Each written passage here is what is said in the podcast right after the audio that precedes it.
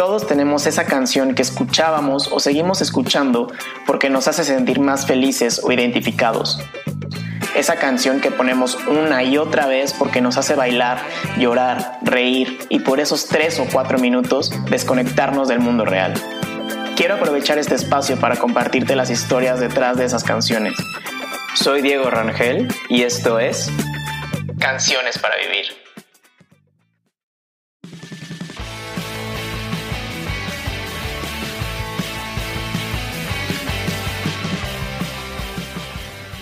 ¿Qué tal amigos? Bienvenidos a Canciones para Vivir. El episodio de hoy es muy diferente al que tenemos normalmente porque hoy es el episodio número 10.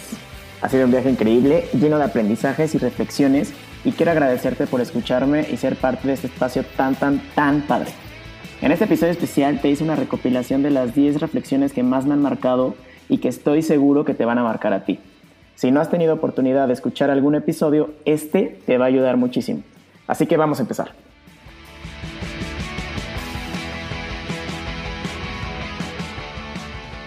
Uno de los objetivos de este espacio es conocer las historias detrás de las canciones que nos han salvado la vida. En el episodio número 2, Alejandro Pedraza nos contó cómo tuvo que resignificar la canción 19 días y 500 noches de Joaquín Sabina para poder sanar un corazón roto. Oye, y entonces me imagino que después de este, de este proceso de ruptura, entonces ahí, ahí es donde entra Digo, ya había entrado Joaquín Sabina desde hace mucho, pero aquí es cuando te salva Joaquín Sabina, ¿no? Ahí es cuando me resignifica, güey. Ahí es cuando me vuelvo a topar con la canción de 19 días y 500 noches. Y que la canción es maravillosa porque dice, me tardé en aprender a olvidarla. 19 días. Porque olvidar en el día es bien fácil, olvidar en el, y esa fue una de las cosas que aprendí, olvidar en el día es bien fácil, güey, porque te ocupas, porque hablas, porque buscas, porque viajas, porque vas a los museos, porque vas a las, a las tocadas, porque vas a los baritos, porque vas a, los garitos ahí en Barcelona, güey, y conoces gente, te sientas en la barra, la gente te saca plática y te distrae. Olvidar en el día es bien fácil, güey. Y sí, sin pedos, unos 19 días me tocó no estar pensando en ella cuando estaba el sol. El pedo es cuando llega la noche. Y el pedo cuando llega la noche es que ya no tienes distracción y tu mente se acaba convirtiendo en este, en este enemigo silencioso donde es como de, wow, este lugar donde fuiste hoy está, está de huevos, de chinga, le encantaría. Le hubiera encantado estar ahí. A ella le hubiera gustado, bla, bla, bla. Y fue como bien interesante resignificar esa canción porque en ese momento donde me dolían las noches, donde, donde era como de puta madre, me estoy volviendo a dormir solo, sin ella. Ahí resignifiqué y fue como de lo más que me va a tomar, lo más que tengo que aguantar son 500 noches.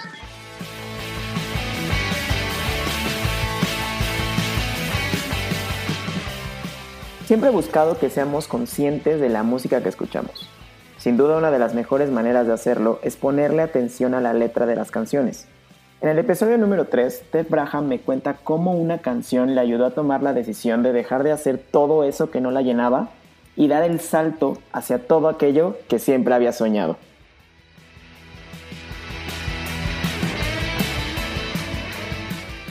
Y era justo como yo me sentía, ¿no? Así como que con miedo de salir, pero no sabía ni a qué quería salir. Pero, o sea, me sentía como aterrada de algún cambio así, ¿no? Y hablaba después, o sea, la letra es muy corta, después dice algo de que, y si el miedo le alza la voz pero tiene su mente tranquila, sabrá que su cuerpo, eh, ahí sabrá su cuerpo que el dolor lo prepara para otras caídas y verá que es fuerte, es oh. más fuerte, ¿no? Entonces fue como, órale, o sea, esta, esta letra, me pegó muchísimo la letra, o sea, sobre todo la música como que me llevó, ¿no? O sea, me llevó a justo... A, buscar, la letra. A buscar, ajá, qué quería, qué, decía más la letra, porque era bastante inaudible, ¿no? Es muy... Es un género como muy naturalista. Ok. como que podrías tocar en el bosque, así. Entonces, a la hora de leer esto, digo, no, pues sí, güey, yo soy esa persona aterrada a salir, ¿no? Y si no venzo mis miedos, la neta, pues es que aquí me voy a quedar pues amarrada a algo que no sé, o sea, que si bien sí me gusta hacer, pues tampoco me está haciendo feliz, ¿no? Entonces, como que ahí caí en cuenta de que tenía que deslindarme de todo lo que me sentía, por lo que me sentía atrapada. Y pues para mí fue como súper importante ese momento porque fue justo lo que me, o sea, esa canción me llevó a donde estoy yo ahorita.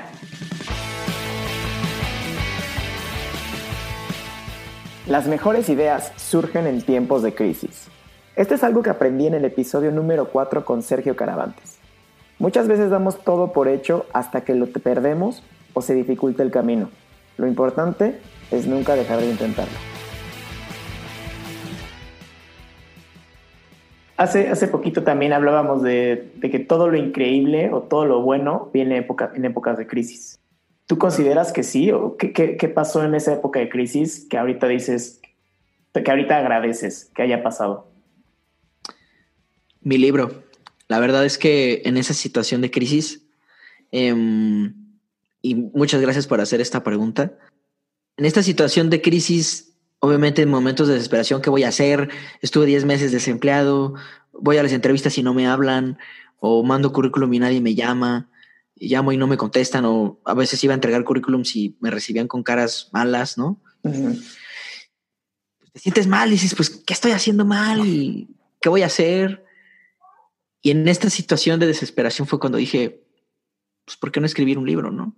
Yo sigo varias cuentas de finanzas y por ahí de hecho, en, el episodio que me entrevistó tu novia que mencionabas hace rato, este, Victoria Piedra de La Mágica Existencia, em, por ahí vi una publicación que decía diferentes maneras de tener ingresos y una de ellas era eh, a través de regalías. Y ahí fue donde me nació la gran idea de, escribir un libro, ¿no? Dije, bueno, pues no soy bueno cantando, pues vamos a escribir un libro, ¿no? claro. La, cantada no se me da, vamos a escribir un libro. Y sí, obviamente, pues cuando lo empecé a escribir como todo buen millennial, pues voy a vender millones de, copias, todo, ¿no? Y cuando llegas a la realidad es que pues no es tan fácil ni escribir un libro, ni encontrar trabajo, ni, ni hacer un podcast, o sea, todo tiene su, su trasfondo, pero pues hay que encontrar maneras y yo siempre he dicho que hay que poner todo lo que tienes que dar para lograrlo.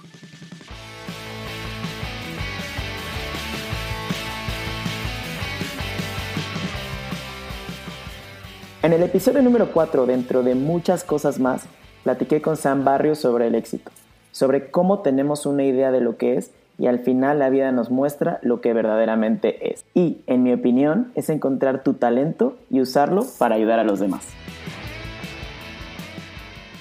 Cuando logré ya por fin este, salir de la carrera y, y empezar a trabajar, pues ya estaba muy, muy seguro de lo que quería y ya estaba además de todo muy inmiscuido en muchas cosas que tenían que ver justo con mi vocación profesional.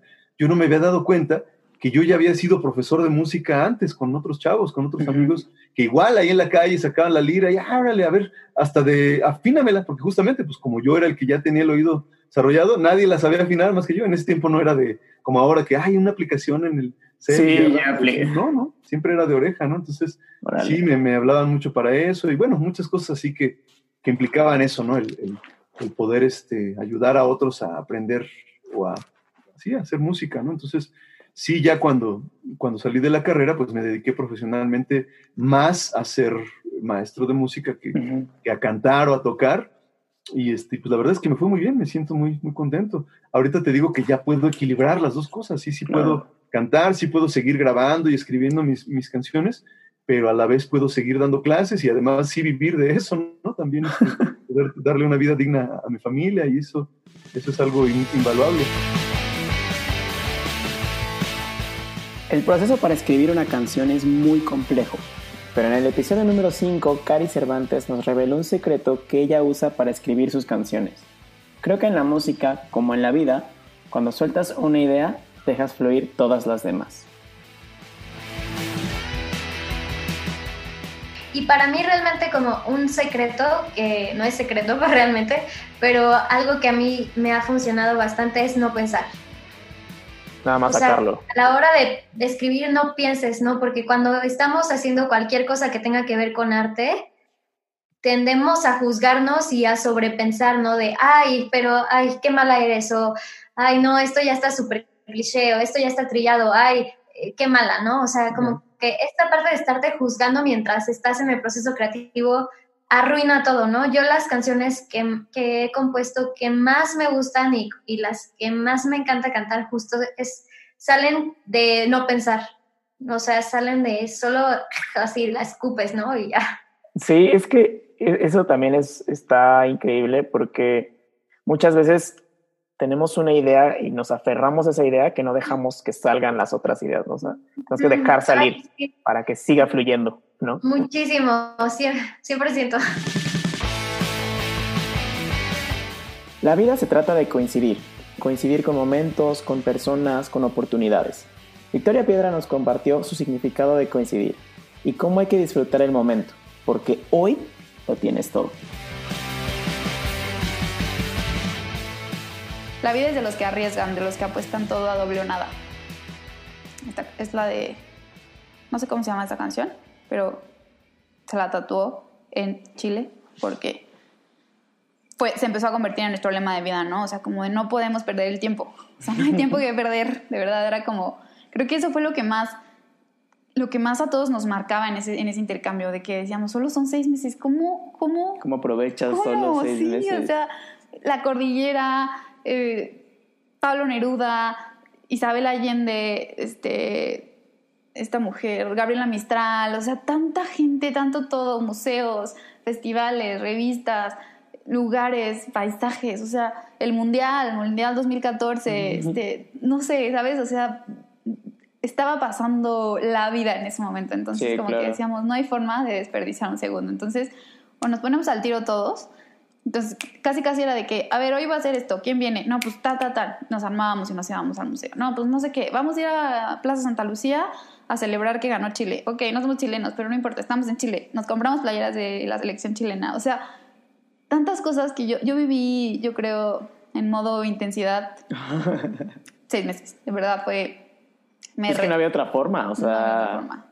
Seis meses viviendo todo eso, o sea, y, volvemos, o sea, me, me hace mucho sentido que esta canción te salvó o no que te marcó en ese momento, porque sí, o sea, no solamente coincidiste con Irene y con Eric, no solamente coincidiste con todas las personas que conociste, que conociste allá, sino coincidiste con el Mundial 2014, con toda la cultura, con este momento también de, de haber salido de una relación y de querer como... Comerme al mundo. Ajá, comerte al mundo, retomar tu identidad, buscar esta, ser, ya no ser esta Vicky, sino ser esta Victoria, ¿no? Entonces, pues está padrísimo.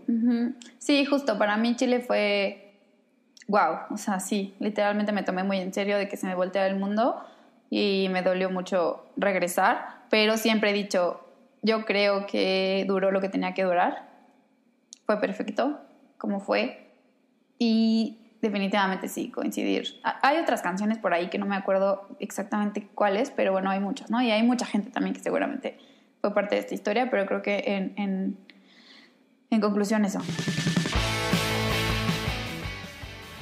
La música ha acompañado a casi todos los movimientos sociales importantes. Es una forma de expresarnos y de hacer que las masas se sientan identificadas con el movimiento. En el episodio número 8 platiqué con Mer sobre esto. Ella es parte de la Coordinación de Energía Nuclear, que es un colectivo de mujeres por la música y tocamos el tema del feminismo y cómo la música ha ido acompañando este movimiento social. Oye, Mer, y ahorita me quiero meter en, un tema un poco polémico, pero necesario. Este, Sé que estás en un colectivo de, mujeres, ¿no? Mujeres en la música. Es correcto. Este, quisiera saber cuál es tu postura, o bueno, tu opinión, em, de la música para apoyar un movimiento social? O sea, ¿cómo apoya la música a un movimiento social? Ok. Bueno, o sea, sí, estoy en este colectivo, soy parte de la coordinación de este colectivo, Energía Nuclear, me encanta, puras mujeres, cantautoras, músicas increíbles, talentosísimas, me encanta. Em, pienso que la música toda la vida ha sido parte de la historia y del cambio social. O sea, todos los movimientos fuertes sociales han ido acompañados de música o de arte en alguna de sus formas, ¿no? Claro. Em, y, bueno, al final la música como su manera de apoyar, creo que esa fue la palabra que usaste, como los movimientos sociales así es, pues uno, obviamente, haciendo letras que tengan que ver con lo que está pasando, Eh, o sea, yo no puedo reclamar justicia si estoy escribiendo una canción de amor entre mamá y un hijo, ¿no? O sea, no sé, o sea, no, no, no puedo. Tienes que ser congruente con lo que estás tratando de apoyar, ¿no? Entonces, si estás eh, tratando de apoyar eh, el movimiento feminista, ¿no? Por decirte algo, pues bueno, escribe cosas que tengan que ver con eso, ¿no? Eh, por ejemplo, esta canción que se ha vuelto súper viral, que afortunadamente es de una de las chicas del colectivo, justamente de Vivir Quintana, Canción Sin Miedo. Se volvió una locura esta canción y, y claro, es una canción de protesta 100%, ¿no? O sea, le está diciendo al señor presidente que qué onda. Claro. Entonces, claro, hacer letras que hablen de la problemática es el primer paso, ¿no? Eh, y la verdad es que la música siempre ha sido una forma muy pacífica de protestar, pues tú haces tu letra, la cantas y no le estás pegando a nadie, no estás matando a nadie, no, o sea, solamente te estás expresando y lo que sucede es que mucha gente que está viviendo lo mismo que tú conecta con lo que tú escribiste, ¿no? Em, y pues bueno, la, como el paso dos es enseñar esa música, ¿no? Cantarla en donde sea. Si hay una huelga y tú estás apoyando ese movimiento, pues vas y cantas tu canción, este, eh, no sé, la grabas, la, la tratas de que, de que se escuche en el radio, en la tele, buscas cómo hacer que esa canción llegue a las personas que tengan que llegar para que conecten con tu filosofía. Es como los políticos cuando están en campaña, ¿no? Pues tienen que hablar y hablar y decir para que la gente vaya con ellos y vote por ellos. Sí, claro. Entonces con la música pasa lo mismo. Si tú compones una canción increíble y la guardas en un cajón, pues no está sirviendo para el propósito que la compusiste, ¿no? Entonces creo que es eso. Y, y creo que es también un acto, pues sí, de valentía componer canciones con sentido social, porque te expones a muchas cosas. O sea, como habrá gente que la apoye muchísimo, como habrá gente que que te tire claro. a matar por lo que escribiste, ¿no? Y luego hay muchos cantantes y muchos músicos en el mundo que se han metido en problemas políticos porque, claro, al político no le gusta que le digan que está haciendo las cosas mal, ¿no? Por ejemplo. Entonces reciben amenazas de que pues ya no puedes reproducir esa canción, pues no sé qué, bla, bla, bla. Y claro que es un proceso complicado, pero al final la forma de, o sea, la música es una forma de expresión.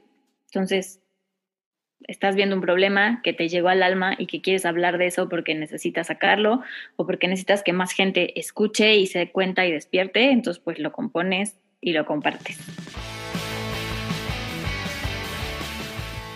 Nunca hay que subestimar a las comunidades pequeñas, porque toda comunidad grande empezó siendo chiquita.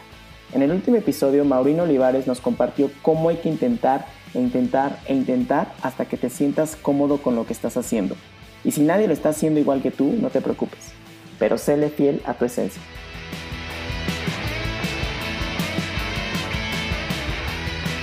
Oye, Maurino, y ahorita me gustaría meterme un poco más ya en tu, en tu proyecto personal de, 3M3. Este, la primera pregunta que, te quiero hacer es, ¿por qué escogiste este género musical?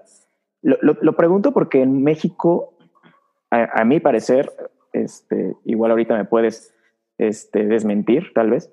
Em, no es un género que sea muy, eh, ¿cómo se podrá decir? Este, valorado, por así decirlo. Este, como que somos más en México, más del género norteño, la música eh, regional mexicana o incluso hasta el pop. Este, ¿Por qué escogiste este género? Eh, bueno, primero traté de hacer muchos géneros. Eh, en, en, mi carrera como productor traté de hacer disco house, traté de hacer RB, traté de hacer hip hop, traté de hacer trap, traté de hacer eh, dubstep, traté de hacer EDM, eh, reggaetón. Vaya, muchísimos géneros fui explorando, pero al final me di cuenta que, que dentro de todos una, una parte de mí siempre llegaba como a ciertos sonidos o a ciertos patrones rítmicos que son derivados del house y techno. y, y, durante el inicio de este año tuve, no, no es cierto, hace dos años eh, pues me di cuenta justamente de eso. Traté, dije, bueno, voy a hacer canciones. Eh, y me di cuenta de que este género lo podía hacer muy fácilmente y no en la cuestión del eh, técnica, no en cuestión de decir de, ay, qué fácil hacerlo, sino en el sentido de que fluía, fluía en el proceso creativo, que no necesitaba forzar la búsqueda de ideas o forzar la búsqueda de melodías o forzar la creación de sonidos, sino que todo se sentía tan natural como cuando andas en bicicleta y de repente ya no tienes que pensar en qué estás haciendo, sino que solamente lo haces.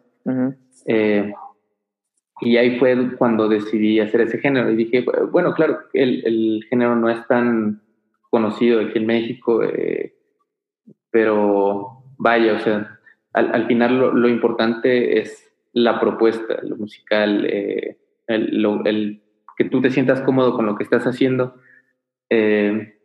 y lo que te decía, no, no hay que subestimar a las comunidades pequeñas, porque las comunidades pequeñas eh, bueno, toda comunidad grande alguna vez fue una comunidad pequeña.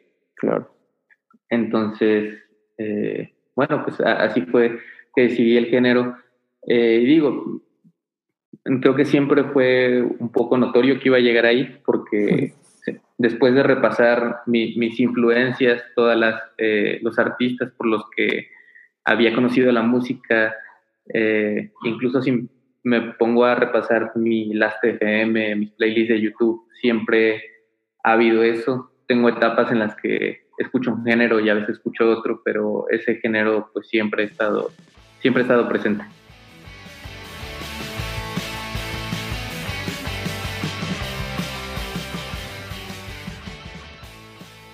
Eso es todo por el episodio de hoy. Gracias por llegar hasta aquí y por ser parte de esta gran comunidad. Si te gustó alguno de los fragmentos, no dudes en escuchar el episodio completo.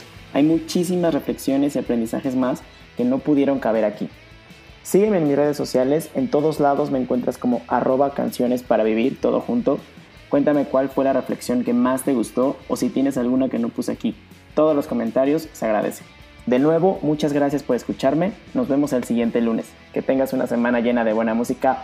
Bye.